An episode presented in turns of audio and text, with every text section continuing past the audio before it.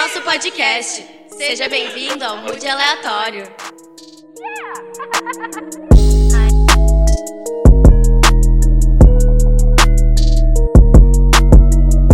Então, mais um episódio no ar. Hoje o assunto é mais artístico. Vamos falar sobre fotografia e o significado empírico delas na vida dos nossos convidados. A gente também vai falar sobre o processo e bloqueio criativo, é, inspirações, referências, percepção de impacto individual e social, projetos que saíram na quarentena e as dificuldades atuais de trabalho em função da pandemia. Então, para isso, eu chamo meus convidados para se apresentarem, todos fotógrafos. Bom dia! Quem vai? Quem vai? Bom, eu sou a Caroline Miller, sou fotógrafa de eventos e retratos, ensaios femininos. E agora estamos aí, né, parada, porque tudo mudou, né? Todo o cenário mudou. Mas eu fotografo, é, acho que já faz uns oito anos por aí. E desde sempre, assim, o meu caminho foi mais voltado para retrato, assim. Depois que eu acabei indo para eventos, mas o que eu mais amo fazer é retrato. Tudo bem? Bom, antes de mais nada, então, obrigado pelo convite, Gabi. Meu nome é Bruna Lencastro, sou fotojornalista por, por formação e a maior parte da minha vida dedicada ao fotojornalismo, mas hoje trabalhando com essa produção de imagem para além de, de uma linguagem específica, assim, né? Trabalhando com narrativas visuais nas mais variadas frentes. É, vídeo, fotografia 360, imagens aéreas, stories, digital, enfim, um cara que, que gosta e que pratica as narrativas visuais para todas as plataformas. Oi, tudo bom, Gabi? Uh, eu sou o Giovanni Scherer, uh, eu fotografo há mais ou menos uns sete anos. Atualmente eu trabalho muito mais focado na área de eventos e um pouco de ensaios. A minha história, a uh, questão de ter começado em ensaios e retratos e ir para a parte de eventos é um pouco parecido com a história da Carol também. Como é que foi o processo de entender o significado da fotografia, né, na vida de vocês? Como é que isso chegou até vocês e como isso se tornou profissão? Uh, ah, para mim entrou de uma forma bem natural, assim, eu comecei a fotografar ali na pré-adolescência com uma câmera ridícula que eu tinha, que tinha 2 megapixels. Mas eu fazia fotos de objetos em casa, fazia autorretrato, embora eu não soubesse bem o que era isso e como eu fazia isso, mas eu fazia. E aí eu descobri que eu fui gostando de fotografia de uma maneira que poderia ser minha profissão, assim. E aí meus pais sempre apoiaram muito. Isso na adolescência Apesar ainda. de ter um receio... É, isso ainda na adolescência. Apesar de ter um receio de como é que é viver de arte no Brasil, né? E eles sabendo como era isso, porque eles também tinham uma profissão que dava ganha-pão e uma profissão artística, assim, os dois. Então, era para eles também um receio. E... Mas assim, à medida que eu fui chegando no ensino médio e pensando em profissão, realmente eu me decidi que seria com isso, eu só não sabia se seria por meio de publicidade ou realmente sendo fotógrafa. E com 15 anos, meu Dindo me deu minha primeira câmera, que foi uma D5000, assim, que era a primeira que trocava lente, assim, e pra mim foi o assim, tipo, alguém realmente tá apostando em mim. E dali, com essa câmera, eu comecei a fotografar amigas e realmente fazer teste, assim, aprender como é que mexe nisso aqui. E, e dali que eu vi que o meu negócio realmente era retrato, eu só não sabia disso, assim, mas era o que eu fazia já instintivamente. Aí na faculdade de fotografia que eu fiz na Unicinos, quando eu entrei, que eu descobri um mundo, assim, de, nossa, muitas possibilidades. Tipo, olha tudo que dá pra fazer, e aí ali eu ganhei referências, repertório. E entendi que realmente o retrato era o que eu gostava, assim. Passei por tudo que é área possível, mas o que eu amava e ainda amo retrato. E aí eu entendi que a fotografia tem um poder desde principalmente social, né? Como desde o documental e tudo, é uma coisa histórica, assim, de registro mesmo. Tem um poder de fala muito grande também. Acho que fotojornalismo, mais do que tudo, assim, pode falar sobre isso. E como retrato, na minha função, assim, eu vejo muito como uma coisa de tu poder mostrar pra pessoa como ela é de fora, assim, porque a gente, é, eu digo isso por ensaios femininos, assim, a gente se vê muito pelo espelho e tem aquela visão geralmente distorcida para menos, né, do que para mais. E ter a visão de alguém de fora sobre tu mesma é uma coisa que muda completamente tu por dentro, assim. Então, eu notei que essa era, esse era o impacto da fotografia, na minha fotografia. Sim. Bruno? Vamos lá. Na verdade, é difícil falar um significado, né, da fotografia na vida. Eu acho que tem, assim como a nossa vida vai tendo fases, a fotografia também parece que vai tendo fases e que ela vai ganhando um determinado significado diferente, assim, né. Eu, para mim, ela, a fotografia, me aproximei dela na faculdade, também faculdade de jornalismo.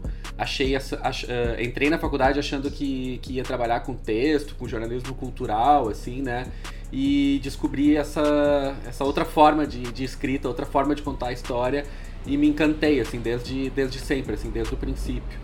E, e, acho que ela foi isso, assim, ela foi esse exercício de pensar uma estrutura de narrativa diferente, uma, uma narrativa visual, desde o começo, né? Acho que foi esse o significado desse encantamento por ela, assim, como é que a gente consegue descrever, é, narrar, ao mesmo tempo ser literário, ser subjetivo, podendo ser poético, podendo ser mais conceitual, mais artístico, dentro dessa linguagem, assim, né? E, e o principal, na verdade, né? Daí pegando, de repente, um significado que, que prevalece mais ao longo dessas fases, que é o de me aproximar das pessoas, assim. Eu acho que a fotografia, ela ela acaba que sempre foi um pretexto para eu conseguir, às vezes, sei lá, vencer a timidez, vencer esse bloqueio, assim, de, de, de, de interação e ter, através dessa forma, dessa, dessa técnica, dessa linguagem, um pretexto para me aproximar das pessoas. Então, começa com o fotojornalismo, de indo na casa das pessoas, denunciando, né, indo nas manifestações, conversando com as pessoas, uh, indo fazer o retrato de alguém, aí tendo pretexto de falar com alguém, sei lá, um famoso, alguém conhecido que a gente gente sempre teve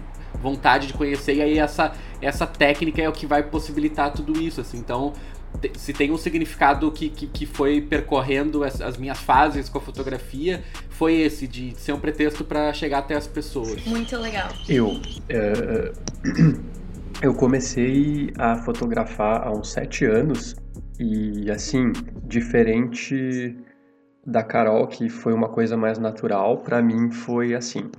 Eu estava trabalhando na época em uma empresa que eu trabalhava com arquitetura, projetos de interior e tudo mais. E acabava que a gente sempre tirava foto dos ambientes e eu recebia, assim, meu salário era bom naquela época. Eu podia me dar presentes de vez em quando. E certo dia eu pensei, não, quer saber? Eu vou comprar uma câmera para tentar fazer umas fotos melhores, sabe? E eu comprei e automaticamente, assim, sem nunca ter tido contato antes com a fotografia dessa forma. É... E eu comecei a criar uma intimidade muito grande com a câmera, diretamente, assim, logo nos primeiros meses, semanas e comecei a ir, atrás. Deu, eu acho que menos de um ano disso daí, eu tava tão a fotografia me abraçou tanto, me acolheu tanto, com. assim, de, de forma que eu me via muito mais na fotografia, porque o que eu fazia com a foto, mesmo sendo de forma amadora, me dava muito mais prazer do que eu fazia no meu trabalho. E naquela época eu estava passando por uma crise no meu trabalho de eu estava cansado de fazer aquilo, estava cansado da empresa e tudo mais, e eu decidi, ah, quer saber, eu vou pedir as contas e eu vou me dedicar full time para aprender o melhor possível da fotografia, para tentar entender tudo, tanto da parte técnica quanto da parte humana, porque a fotografia ela não é só uma câmera, né? Não é, não é um, só um obturador diafragma ISO, ela é mais do que isso.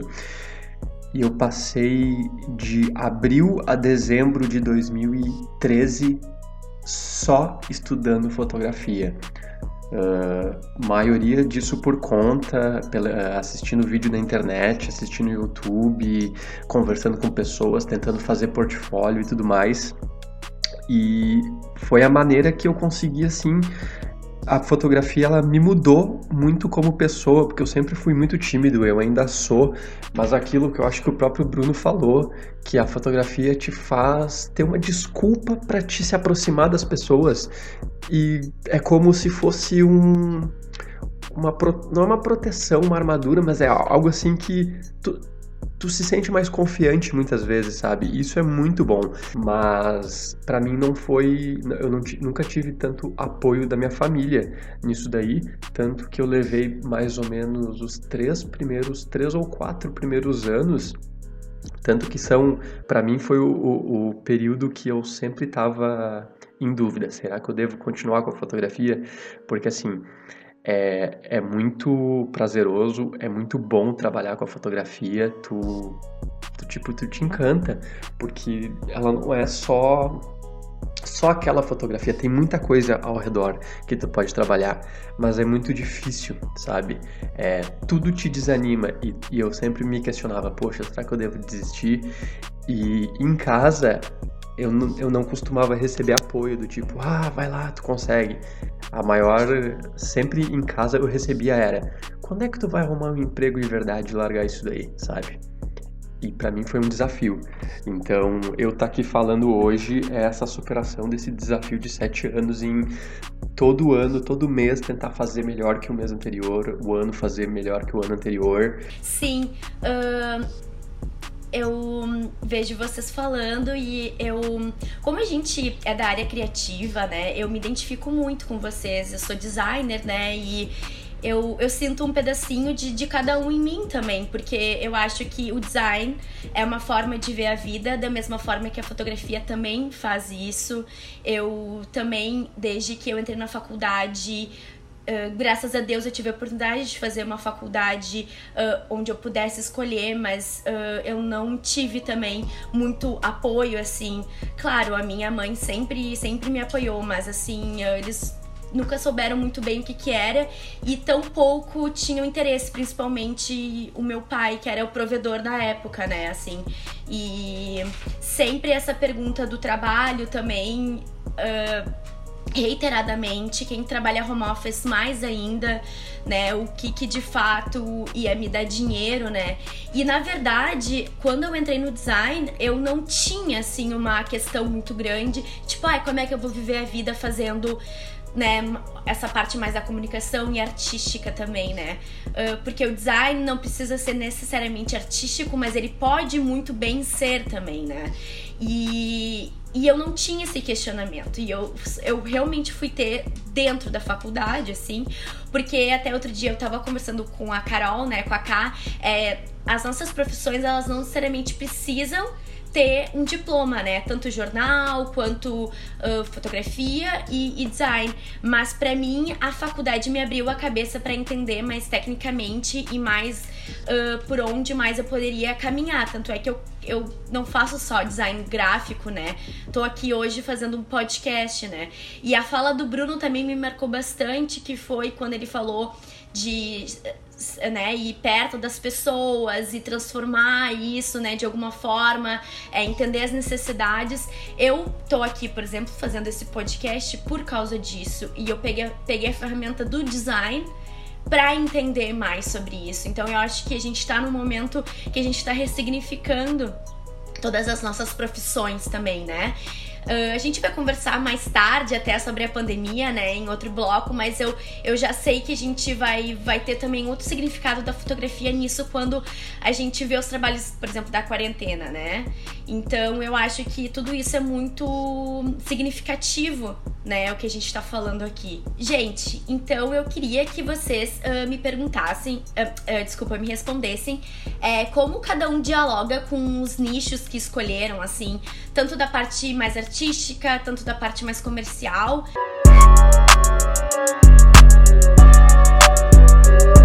É, como eu disse, eu, eu me desenvolvi mais. A minha fotografia, ela, a base dela, o, o aprendizado profissional até que eu tive, vem do fotojornalismo, né? Eu me formei em jornalismo e a maior parte desses 10 anos que eu tenho dedicado à fotografia e à imagem de uma maneira geral, né? Nos dias de hoje, não só fotografia, mas vídeo, enfim, é, foi tendo essa escola, a escola do, do fotojornalismo. Então, e, e, quando eu vivia essa escola mais ativamente, em redação de jornal, uh, eu tinha essas coisas mais é, determinadas e até meio estanques, assim. Eu, eu, eu, imaginava elas assim, ah, não, isso aqui é uma fotografia uh, jornalística, isso que eu faço, que às vezes se aproxima de um documental, mas aquilo ali, não, isso aqui é muito artístico para estar tá num jornal, isso aqui não tem cara de uma foto de jornal. Ah, não, isso aqui é mais para uma área da publicidade e tal. Enfim, acho que o, o fotojornalismo uh, ele é, ele é interessante por um lado como escola, porque ele te forma nas mais variadas situações de, de, de produção de imagem. Então a gente produz imagem com, só com luz natural, produz imagem com a luz mais adversa que tem e tem que fazer uma imagem daquela situação, em situações às vezes que são super difíceis de fotografar. Enfim, ele é uma escola por isso, né? De, de, de nos dar é, resolução rápida para a produção de uma imagem. Isso é um aprendizado único, assim, do fotojornalismo. Mas ao mesmo tempo, eu acho que às vezes ele é meio fechadão demais nessa coisa de, de ver categorias, assim. Ah, não, isso é uma coisa, isso é outra coisa, por, por ter essa, essa pretensiosa objetividade e essa verdade por trás do, do, do fotojornalismo, que depois a gente vê que é, é só uma pretensão, né? Que, que na verdade tudo é uma construção, mas uh, vivendo. A fotografia, ela é construída a partir do momento que tu coloca um ângulo, tu tá construindo aquele momento, né? Exato. É, é tu quer colocar a veracidade ali o máximo possível, mas tu colocou um ângulo, tu colocou a tua história, né? A tua verdade, né? Exato, exato. E, mas tem né, essa, essa pretensão do fotojornalismo ser mais uma fotografia mais realista, enfim, né? Se aproximar mais dessa, dessa pretensiosa objetividade. Só que daí, passando os tempos e, e depois uh, não trabalhando mais diretamente com o fotojornalismo, mas indiretamente, através de pautas mais editoriais, através de outras pautas mais comerciais, que é onde eu tô hoje trabalhando com produção de conteúdo, né? Esse nome bonito que é branded content, mas nada mais é do que um conteúdo patrocinado, assim, mais comercial. Uh, a gente vê que essas fronteiras elas não são tão delimitadas assim, sabe? Que, que no, no nosso, no, no, mesmo trabalho a gente pode estar tá abarcando mais, mais nichos uh, de, de linguagem do que a gente imagina, assim. Então, uma mesma produção de conteúdo ela pode ter em determinado momento uma cara mais comercial, uma cara mais artística e essas fronteiras elas não são tão regradas quanto às vezes a gente acha que são, né? E eu imaginei que eram, né? Trabalhando muito tempo com só essa linguagem e essa verdade, assim. Sim, uh, um... bom, tu deve ter um milhão de referências, né? Mas um profissional que eu amo e que faz foto documental, mas, aliás, dois que eu, que eu gosto muito, que faz foto documental, mas tem um artístico incrível, assim. Primeiro, eu, eu amo Steve McCurry, que ele é para mim, assim, foda, assim, as fotos dele são sensacionais, assim. E o Sebastião Salgado, né, que eu acho que ele também faz um trabalho incrível, assim. Eu acho que esses são duas personalidades que mostram que o fotojornalismo pode ter uma, uma situação artística tanto quanto, né, que tu... Claro que Uh, tem algumas fotos que até parecem ensaios, assim, né? O Steve McCurry faz fotos de capas de revista que parecem ensaios, assim, mas que foi totalmente ali, sei lá, no meio da guerra ou no meio do deserto. Enfim, então o que tu falou eu, eu super concordo, assim. Eu acho que existe barreiras no cinema também quando a gente fala de linguagem documental, a gente também sempre quer trazer a veracidade, né, o máximo possível. O estilo de câmera, o estilo de gravar é diferente, mas não importa. Tu, se tu quiser, se tu tem uma veia artística ou se tu quiser fazer um trabalho artístico uh, documental ou não, isso vai sair de alguma forma, né? É, e a gente tenta, eu acho que no começo a gente tenta é, até para se situar dentro do campo, né, que a gente começou a trabalhar, que a gente está desenvolvendo o nosso trabalho, a gente começa a criar essas caixinhas de categorias, assim, ah, não, isso é uma coisa, isso é outra coisa, até para organizar mentalmente, assim. Mas depois o grande barato é abrir essas caixinhas todas, virar elas de cabeça para baixo e bagunçar tudo, assim, e esquecer que, que existe essas fronteiras, assim, que existe, ah, não, isso eu coloco aqui, isso eu encaixo aqui. Sim. Uh, Gil, e tu, me conta? Hoje eu trabalho uma fotografia comercial, né? Mas eu sempre tentei e sempre tento pegar um pouco do, da minha inspiração artística e aplicar nessa foto, porque uh, eu trabalho com fotografia comercial de evento, né? Evento social, formatura, casamento, bar essas coisas. E é, é quase que um. É quase que um documental de guerrilha, assim, tu, porque tu, tu, não, tu, não, tu não para. Tu, tu, tu, sabe, tá acontecendo, daqui a pouco tem alguma coisa para fazer, tu tem que largar tua mochila e sair correndo, sabe? Toma, então, tu, comer uma garfada do, da, do arroz do buffet já tem que tu tá, tu tá jantando e daqui a pouco alguém diz começou a pista e tu sai correndo, sabe? Exatamente. É, a, não existe tanto uma preocupação. É, daquele evento em ti, pra ti. Tu tá totalmente servindo a, a capturar a recordação daquilo ali. Então, tipo, tá tudo acontecendo. Daqui a pouco tu tem um tempo para respirar, daqui a pouco tu não tem. Tu não sabe. É, as coisas simplesmente acontecem. E eu tento equilibrar muito esse essa questão da minha influência artística com a minha influência documental. Então eu, eu tenho que fazer um, um, trabalho que ele, ao mesmo tempo, ele é documental, ele tem que mostrar uma realidade uh, daquele evento, mas eu, de certa forma, o ângulo que eu escolho, a lente que eu escolho, o, o tipo de edição vai dar uma maquiada para deixar aquilo mais bonito. Por exemplo, ah, tem um, um casal de noivos é, num altar, mas do lado deles tem um extintor de incêndio. Eu vou evitar fotografar aquele extintor de incêndio. Eu vou fotografar de uma maneira que, que faça de conta que não existe aquele extintor de incêndio para eu não ter que me preocupar tentando remover ele numa pós-produção, sabe? Então. E não só isso, porque eu acho que depois que as pessoas veem as fotos, elas só conseguem se lembrar disso, né? Acho que transforma as memórias também, só que um lado muito positivo, porque uh, vocês cuidam da estética, né? Vocês cuidam da parte criativa também do, sobre o olhar de vocês.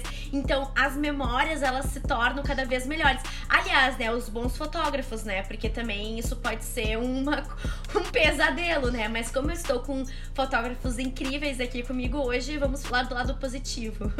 E é, sim, sim, exato. E é bem isso. Então, tipo, tem que ter esse equilíbrio de fazer essa foto que não é uma foto instantânea, é um clique instantâneo, é uma coisa assim que tu tem que ser rápido, tem que ser correndo, tu não existe um roteiro. Até existe um roteiro, mas não é um roteiro assim que tu tem certeza que vai acontecer daquele jeito. Exato. Então, muitas vezes tu tem que lidar, eita, aquela senhora acabou de se meter na tua frente.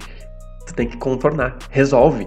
E tu tem que tem isso. Então a gente tem que sempre tentar extrair o melhor, o mais bonito, o mais agradável para uma recordação bonita de um, de um trabalho que a gente está fazendo de forma documental, sabe? Antigamente era muito mais protocolar, uma foto posada, todo mundo bonitinho e tal. Hoje em dia a gente já botou muito do documental no meio. E, e o lance de que a gente. Eu tava agora há pouco ouvindo um podcast falando sobre fotografia e como a gente vê a nossa linguagem, como a gente muda com o tempo, assim, né? A gente muda, a nossa fotografia muda também.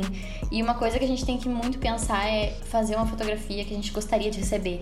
Isso eu sempre penso também, porque eu gostaria de receber no evento que eu, que eu participei, assim, uma foto de uma coisa que eu não vi. E aí, tipo, nossa, isso aqui aconteceu e eu não tinha visto. Que bom que a pessoa pegou isso, sabe?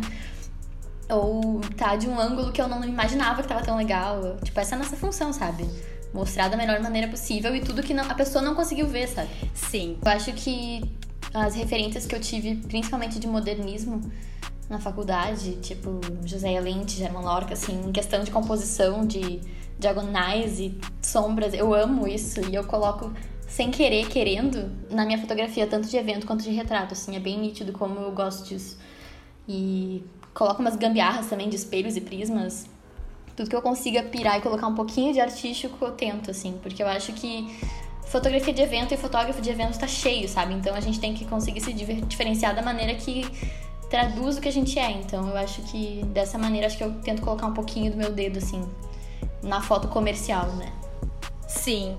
Sim, não, dá pra ver perfeitamente no teu trabalho. Isso, no do Gil. Acho que todo mundo aqui que a gente tá falando, a gente consegue perceber isso. É nítido, acho muito legal. Uh, queria perguntar quais são as, as maiores referências para vocês na, na fotografia, assim, vale tudo, desde póstumos até pessoa de 10, 15 anos, enfim. E também uma pergunta que eu acho muito importante é, além assim da fotografia, dos fotógrafos, Quais são as pessoas que vocês acompanham para enriquecer o trabalho de vocês? Quais são outras profissões que também dá background para vocês, que também inspiram vocês?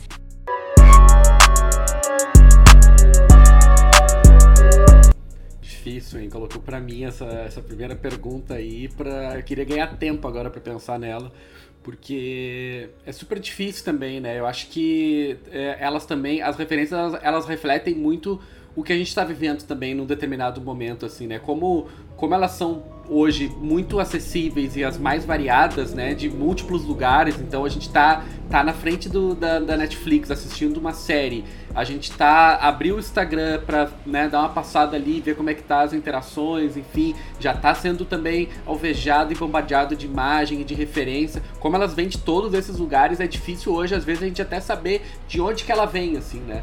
Mas, mas de alguma maneira ela tá se expressando no nosso trabalho, assim, né? Claro, poderia citar aqui é, fases que eu tive na fotografia que fui tendo essas referências, né? Dentro da fotografia documental, e aí uh, tu mesmo aqui já falou do Sebastião Salgado, a Carol tá trazendo algumas referências também, aí a gente pode falar, ih, pode vir lá da, na fotografia do século XX, começar a falar um monte de nome aqui. Hoje eu tenho um. um eu, sou, eu sou antigo, né? Então eu tenho. Eu sou um, um, viúvo do Reader, que era o Google Reader que o, que o, que o Google tinha, que eu não sei porque que eles descontinuaram essa ferramenta, um lugar de colocar os RSS, enfim, sites e coisas que vão entrando notícias novas, vai reunindo tudo num só lugar, assim. Eu sou desses caras ainda antigos Sim. que gostam disso. Hoje eu uso o Feedly, que é um, um aplicativo, tem tanto para celular quanto para desktop, que ele é, na verdade, isso, ele reúne todos os sites uh, de relevância que tem a ver com o trabalho, de, e aí tu pode assinar assuntos, fotografia, cultura, uh, comportamento, design, e eu faço isso, assim, hoje a minha principal referência não é uma, um fotógrafo ou uma, um, um perfil de Instagram, nem nada, é essa ferramenta que me reúne lá todas as coisas que, que, que, me interessam e que todo dia eu entro nela para beber assim de atualizações e de novidades e tecnologia, mas deixar até como uma dica essa ferramenta assim de, de reunir assuntos relevantes, porque é isso, eu, eu acredito que referência ela vem de tantos lugares que daqui a pouco a gente já nem sabe mais. Assim. Sim. Uh, em questão de nomes, assim, alguns que eu citei, né, que eu, que eu acho que foram os que mais me marcaram em termos de composição. Uh, mas atualmente, assim, de pessoas que eu sigo, é muito difícil colocar em nomes, né? Porque o nosso feed é tão cheio de gente que a gente segue e eu sou péssima com nomes, sempre fui. Na faculdade tinha que decorar um monte de gente, eu não sabia nada. Eu sei identificar foto tal e como foi feito tal, mas eu não sei dizer nomes. Mas uma coisa que eu tenho feito muito é. Às vezes eu, eu, não, eu não pego inspiração de necessariamente um fotógrafo, é, é como o Bruno falou, vem de tudo. Então, às vezes é um livro, uma poesia que tu leu. Esses dias eu tava lendo uma poesia e eu pensei, nossa, isso dá uma foto sabe? Às vezes é uma, uma coisa muito de fora, uma série que tu vê, um filme que tu vê. Ela vem de muitos lugares diferentes, assim. E... Mas eu acho muito legal a ferramenta Instagram e o quanto isso te possibilita. O Bruno é mestre nisso, né? Em termos de narrativa, assim, como o teu próprio feed pode narrar uma, uma, uma, a tua identidade, né? E tem muito artista que mexe com fotografia misturado com design junto e faz uma coisa muito louca, muito massa. Ah, é muito massa, assim, como vem de todos os lugares, né? Mas eu acho que em termos de cores e, e direção, assim, de como fotografar eventos e, e, ensaios, eu acho que a Cris Santoro é uma referência para mim, assim, de de sensibilidade para fazer isso, assim, uma questão, uma pessoa mais atual. Tu que sabe? me apresentou ela até por causa do podcast, né? Ela realmente é muito massa. Eu vejo semelhança no trabalho de vocês também. Claro, cada um dialogando, né? Vamos lá.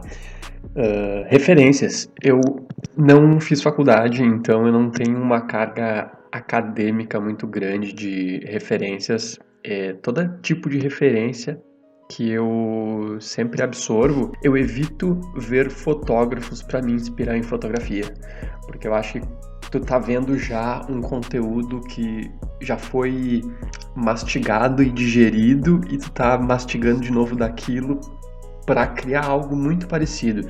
Então, para eu tentar também me diferenciar, eu gosto muito de buscar referência em cinema, séries e pintura, sabe?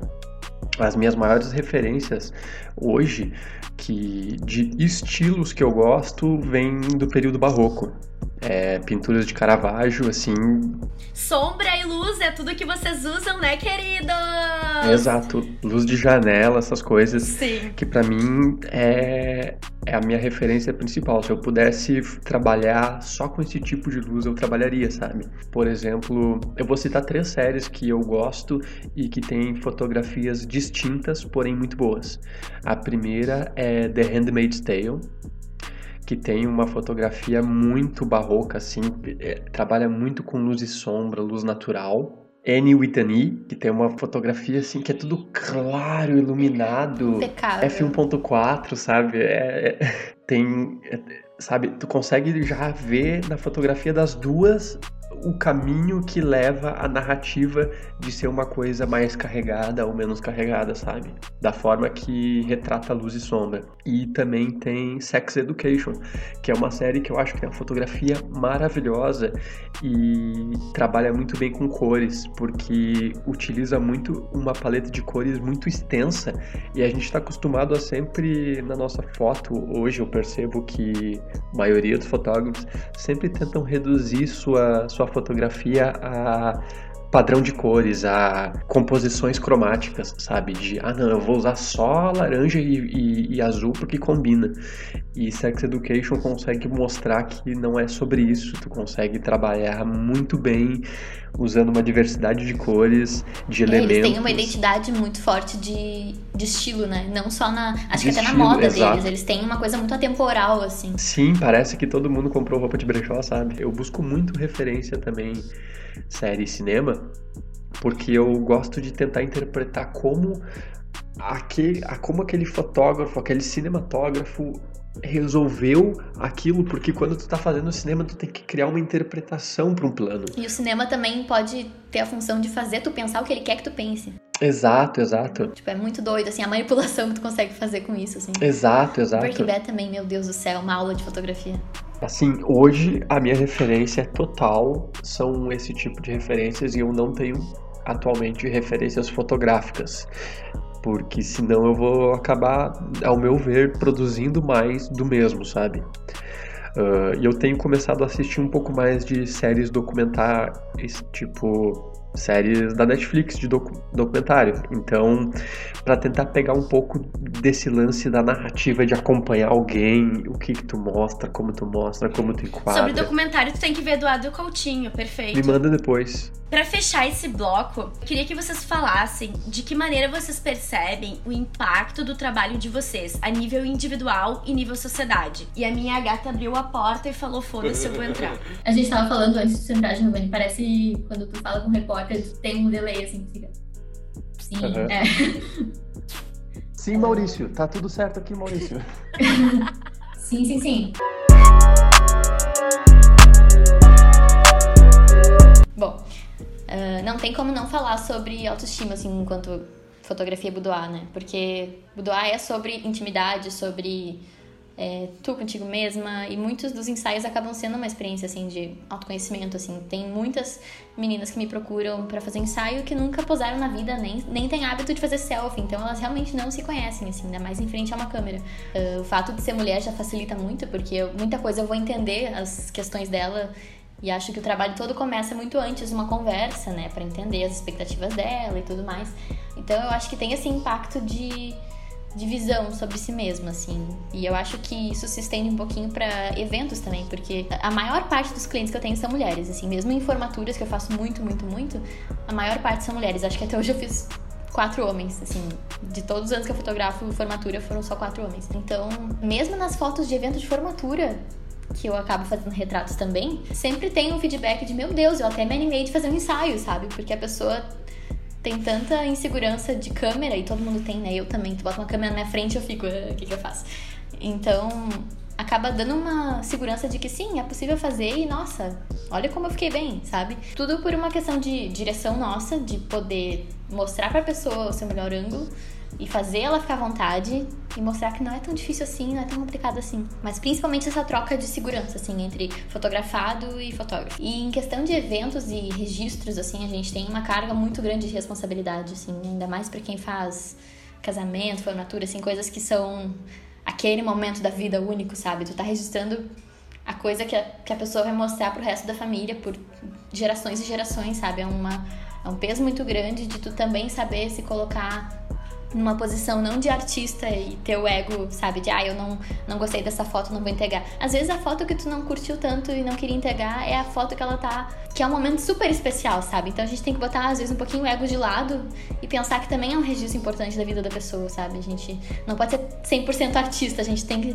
ter essa empatia, assim, e pensar que é o momento da pessoa, sabe? A gente tá ali para registrar ele e é o nosso trabalho, mas Eu acho que a gente tem muito essa função, assim, de registro histórico. Eu que sempre valorizei, pelo menos, fotos de família, e tenho muitas, e cresci olhando, para mim isso é muito importante. Então eu sempre penso nisso quando eu tô fotografando um evento. Sim. Tá, eu vou lá então pro Giovanni ganhar tempo, tá pensando ali. A, a fotografia chegou um determinado momento da, da minha vida que ela começou a fazer parte tanto assim que até as férias, a passeios, enfim, envolviam fotografia, que é um clichê, mas é um clichê verdadeiro que chega um, um momento em que ela passa a ser um estilo de vida, uma forma de tu te relacionar, como eu falei, né? A, a, o pretexto para te, te relacionar com as pessoas, mas que vai mudando a forma como tu te relaciona com todas as situações, né? Porque vai tirar férias, eu vou, sei lá, né, ter a oportunidade de ir para um lugar que eu sempre quis, eu vou ter, eu vou querer ter um, uma documentação visual disso, então eu vou começar a fotografar esse lugar, já é diferente do que ir como um turista para esse lugar, né? Eu já vou pensar em fotografia desse lugar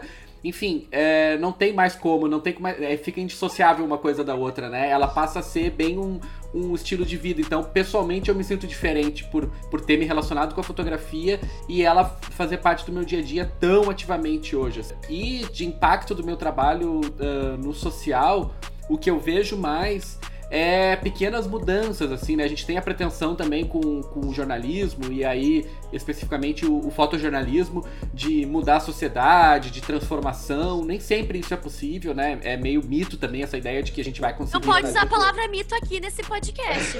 Bem-vindo! a gente tem que, a gente tem que se, se reapropriar Olha, de palavras. A palavra perdeu o sentido. É. Essa palavra Não, perdeu. A bandeira, a bandeira nacional, a gente, a gente tem a gente tem que se reapropriar desses símbolos que eles são, são bonitos e, e, e carregam outros significados, não só esses que, que são atribuídos atualmente, assim. Mas, mas enfim, voltando, a gente tem essa, essa ideia, assim, né, que é equivocada, de que, ah, tudo vai transformar, tudo a gente vai conseguir mudar com o jornalismo, mas eu sinto, né, pensando assim, historicamente, pequenas mudanças que foram acontecendo e que a gente consegue colocar enquanto é, autor ali, né? Então tem uma, só para citar uma situação, tem uma situação que para mim foi muito é, paradigmática assim no, no Fortaleza, foi a primeira vez que eu fui cobrir verão, né? Então, os principais jornais na época do, do veraneio vão pro, pro litoral, aí norte do Rio Grande do Sul, e ficam lá produzindo matéria, fotografias e reportagens, porque a maioria da população tá lá no, no litoral durante esse período. E aí, né, todo dia a gente tem que mandar fotos da praia, mostrando como é que tá, se tá aqui, se vai chover, se como é que tá o tempo e tal. E são fotos genéricas de pessoas à beira da praia. E, e aí o ingênuo aqui, primeira vez que foi para lá para fazer essa cobertura, mandou as fotos que eu achei bonitas, que para mim aquilo era belo, mostrando o cotidiano da praia e tal. E aí, uh, no final do dia, eu recebi uma chamada da, dos editores do jornal que eu trabalhava, não vou citar qual é, mas enfim, um, jornal, importante jornal que eu trabalhava, falando para mim, Bruno, é, legais as tuas fotos e tal, só tenta evitar pessoa gorda, pessoa mais velha, Uh, tenta deixar isso de fora, assim, das fotografias e não. É, mais gente bonita, né? Meninas, gente nova e tal. Tenta focar nesse tipo de foto. E ali para mim já foi um, um, um, pouco assim de uma, uma situação uh, triste, uma situação fortíssima, assim, pesada, mas que já mostrou para mim a importância que pequena, né? Uma pequena importância que a gente tem, mas importantíssima e fundamental, assim, de transformação desse cenário, assim, né? De, de reproduzir paradigmas, de reproduzir preconceitos. Então, e eu sempre fui um cara que que simplesmente ignorou solenemente qualquer tipo de orientação que tinha, ah, não, tem que ser assim ou tem que ser assado. Não, né? Eu acho que seja. E é isso que a gente falava antes, né? Do, do poder que tem de, de enquadrar determinada coisa e deixar outra de fora, já começa por aí, na decisão do fotógrafo. Então, o quanto que a gente uh, é, tem um papel fundamental nisso, assim, de quebrar ideias de, de, de paradigmas que a gente tem pré-concebido, de relação do com o que, que é o bonito e o que, que não é, que são pequenas, que são pequenas atitudes que o fotógrafo pode ter, colocando foco sobre uma coisa em relação a outra, né? Criando, estabelecendo esse tipo de, de, de ênfase que já vão ajudando de uma certa forma a mudar esse imaginário social que a gente tem das coisas, né? E eu sempre tentei fazer isso com o meu trabalho, seja na hora de fazer uma fotografia, sendo sugerindo histórias a partir de imagens. Então, não, eu quero que essa história seja contada por conta da potência que a imagem tem. Então, eu acho que a gente também tem esse papel de ir transformando um pouco socialmente, colocando ênfase, colocando foco naquilo que a gente acredita acredita, naquilo que, que, que é mais valioso. Por exemplo, agora a gente está no meio da pandemia num projeto que 150 fotógrafos colocaram as suas fotografias à disposição para serem vendidas e reverter grana para ajudar pessoas uh, mais necessitadas nesse momento. Ou seja, é, é, é uma forma de, através da fotografia, tá contribuindo, tá ajudando a esse social, sabe? Tá. Uh, hoje a minha percepção do meu impacto do meu trabalho, ele, ela não tá sendo do, como. Desculpa se tiver barulho. Não, pode, é, pode é seguir, cachorro pode seguir. passando na rua e tá uma loucura. Ô Giovanni, desculpa, eu, tenho- eu, eu, eu fiz uma besteira que eu não consultei, eu falei errado o site, ó. O site é www.poa150fotos e aí o 150 é numeral, poa150fotos.com.br. Show. Já bata feita. É, tá, repete a pergunta só porque eu tô perdido. Cancela o Giovanni! Eu dormi pouco hoje.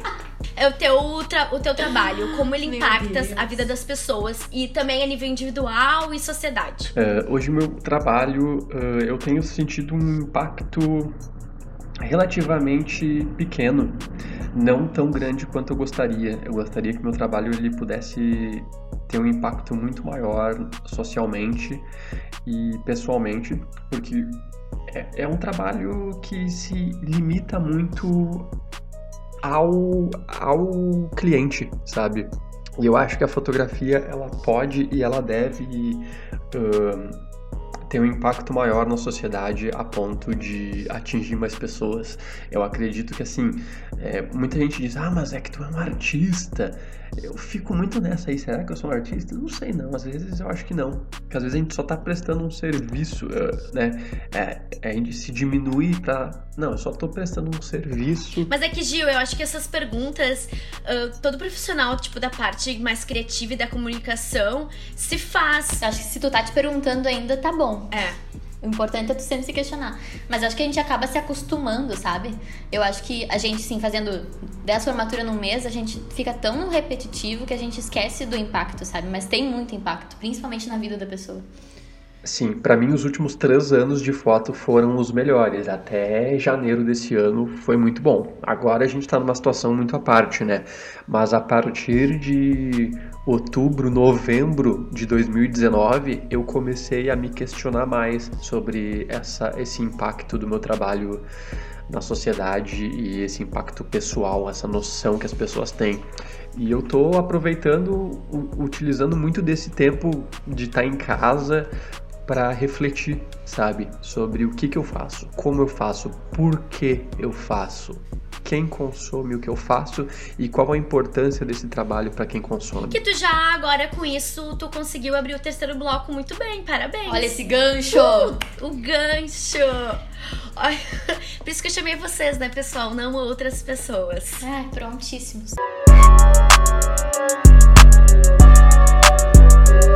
Esse episódio terá uma parte 2. Então, para continuarmos nesse papo maravilhoso, não deixe de escutar. O conteúdo tá ótimo e várias dicas. Não perde. Obrigada por escutar a gente até aqui.